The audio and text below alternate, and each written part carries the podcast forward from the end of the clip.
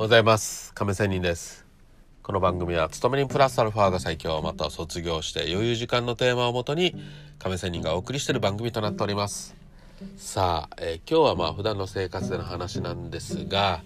まあ私ぐらいのね年齢になりますと自分の親ね幸いのことに両親まだ、え、現役で生きておりますが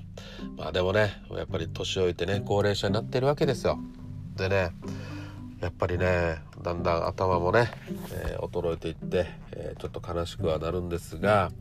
まあでもこれは本当に現実でもあるし受け入れなければいけないしでねそこでまたやっぱりねえーと、自分ではまだまともだと思いたいところもあるしまとめじゃないところもあるわけですよ。だんだん忘れっぽくなってねボケも始まりとかね、うん、かつてはバリバリ考えられてた父や母ね。まあ今日はちょっと話したのは母のことなんですけどもまあその母もねだいぶもうね自分の健康維持、ね、心臓病があるんですけど健康維持だけでも自分の体を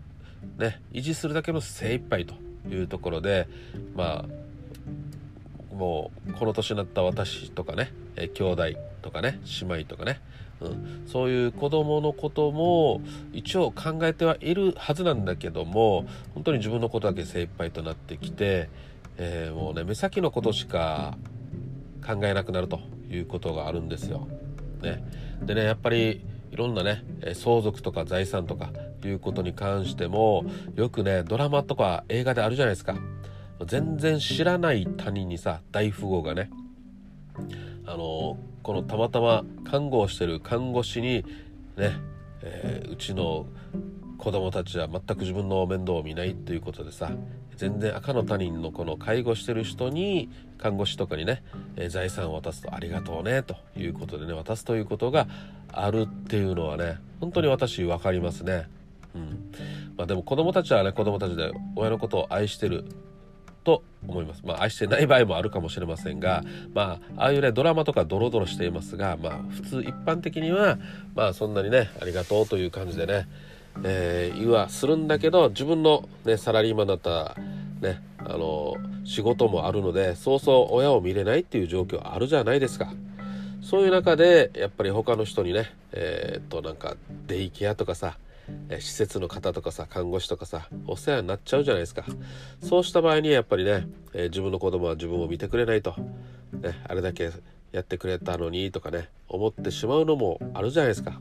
そういう場合にさっきの財産の話とかさ、うん、でやっぱりそこでねまた兄弟同士でもさ、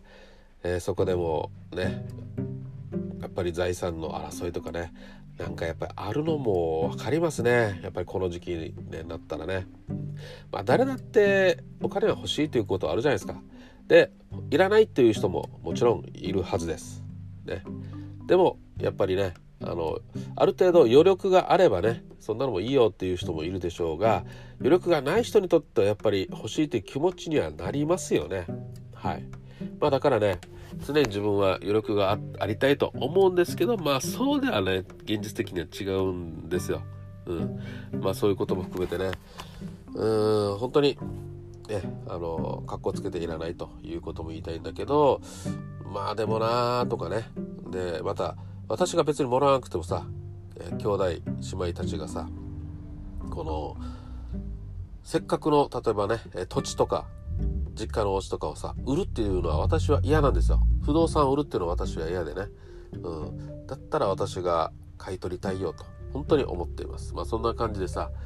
まあ兄弟同士でもやっぱり争いがある時もあるんだろうなって。やっぱりああいうね全然興味も持っていなかったんですけど自分がその年代っていうか期間時期になった時にはねうんやっぱねそういうドラマを思い出してしまいますね。はい。まあそんな感じでうんあのここ最近そんな感じですよというね近況報告も含めてはい、えー、資本主義社会ではやっぱり資本っていうのは大事だししかしそういう資本に縛られたくない生き方もしたいよなというふうに思っております。ということで今日は雑談雑談じめた話でした。さあ今日も楽しく生き残っていきましょう。良い一日を。See you.